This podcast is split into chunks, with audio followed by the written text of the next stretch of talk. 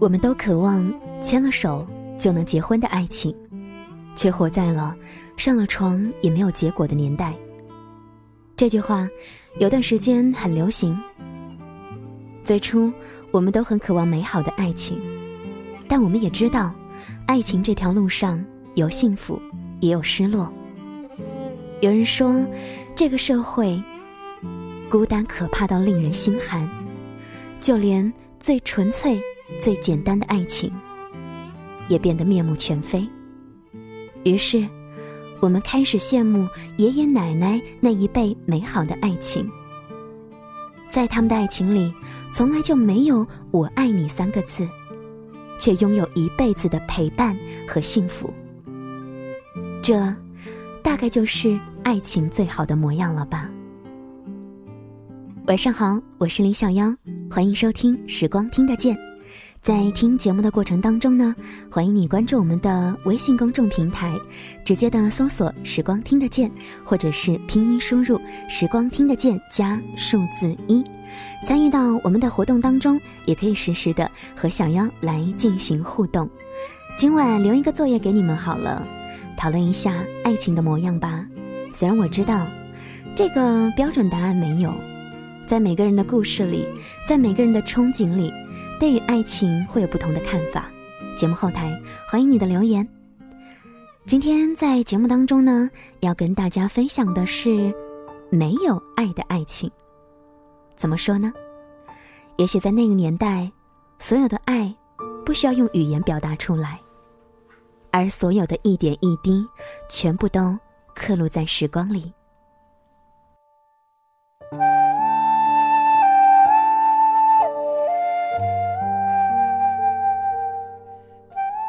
退休之后，爷爷奶奶买了两把精致的小锄头，有时候去田地里除除杂草，有时候去大马路旁松松土。但更多的时候，是他们一起坐在院子里晒着太阳，小声着唠着嗑，就这样从中午聊到傍晚，聊着笑着。他们的皱纹里充满了幸福和安然。再说说我的外公和外婆。外婆刚去世的时候，外公经常坐着坐着就开始流眼泪。后来，他好不容易缓了过来，却变得越来越固执古板。他固执的遵循外婆生前的一切，固执的把外婆生活的痕迹留在自己身边。有一次，全家人开车去看演出，车上坐了五六个大人和小孩，已经很拥挤了。可是，外公一定要留一个座位给外婆。谁说深情是为了遗忘？有些爱情，即使走到人生的尽头，却依然在努力的延续。记得过年去爷爷奶奶家拜年。爷爷在阳台上搬花盆的时候，奶奶就说：“你爷爷老了，做什么事情啊都慢慢悠悠的。”然后，爷爷忽然就冲到奶奶面前，一下子把奶奶抱了起来，还是那种最最浪漫的公主抱。在旁边，我一下子瞬间掉眼泪，真的好羡慕。这种一生一世的爱情。奶奶病逝的同一晚，抢救的时候，家里瞒着没有让爷爷知道。爷爷愣是凌晨三点多的时候，一个人走到医院。医院电梯坏了，他爬了六十二楼去奶奶的手术室。也许你不相信，那一年，爷爷八十六岁了。一家人坐在沙发上看电视，奶奶躺在旁边的小沙发上，爷爷突然有事要出门。出门前，他走到奶奶的旁边，俯下身子，贴在奶奶耳朵旁边说了一句：“我要走了哦。”然后，轻轻的亲了奶奶一口。有时候，细水长流的爱情，更让人觉得踏实而温暖。乡下的老房子要拆迁了，外公死活都不让拆。村子里派人来做了好多次思想工作，可他还是不肯松口。家里的大人轮着去劝他：“家里的老房子都不能住人了，拆就拆了吧。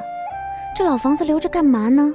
那么破旧，雨天还漏雨。”外公说：“无论如何都不能拆。”他和外婆在那里住了一辈子。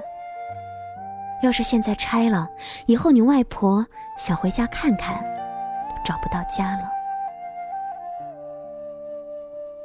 外婆去世五年了，可是外公还是守着那一栋破旧的老房子。几十年就这么晃晃荡荡过去了，我的奶奶还是喜欢叫我的爷爷老公。老公吃饭了，老公我回来了。我们这些晚辈，光是听着他们这样甜蜜的称呼，就感觉好幸福，好幸福。奶奶几年前得了严重的老年痴呆，无论是谁喊她，她都不记得。有时候一件事来来回回做了好多次，家里的东西摆放也记得不太清楚。可是，当别人指着爷爷问他这是谁的时候，他就满面笑容的回答说：“这是我老伴儿。”他还记得爷爷最爱吃的豆瓣酱放在冰箱的第二层，他记得爷爷常吃的药放在床头的抽屉里。我的外公外婆都是住在农村的，家里面烧饭做菜用的是木材。自从外公在医院查出了癌症，他每天都上山砍柴。直到外公去世的时候，他砍来的木柴已经堆了整整三间屋子。今年是外公走的第四年，还有好多好多的柴都没有用完。我的外公是汉族，外婆是维吾尔族。外公自从娶了外婆之后，一辈子没有再吃过猪肉了。爱情这件事情，他们坚持了一辈子，柴米油盐，不但没有磨灭他们的爱情，反倒将他们的爱情变成了血浓于水的亲情，将他们的性格磨成了天生一对。最好的爱情，或许就像爷爷奶奶、外公外婆这般，他们从来没有说过“我爱你”，但只要一句“这是我的老伴儿”。便敌得过世界上最浪漫的情话。最好的爱情，是生活中所有的点点滴滴，是一辈子的坚守，是时光流转，我依然爱你如初。于他们而言，爱情这件事情就是永远。无论生活多么的艰难，无论世道怎么的变幻，给了彼此一辈子的承诺，就要用时光和岁月，好好兑现。且以情深共白首，愿无岁月可回头。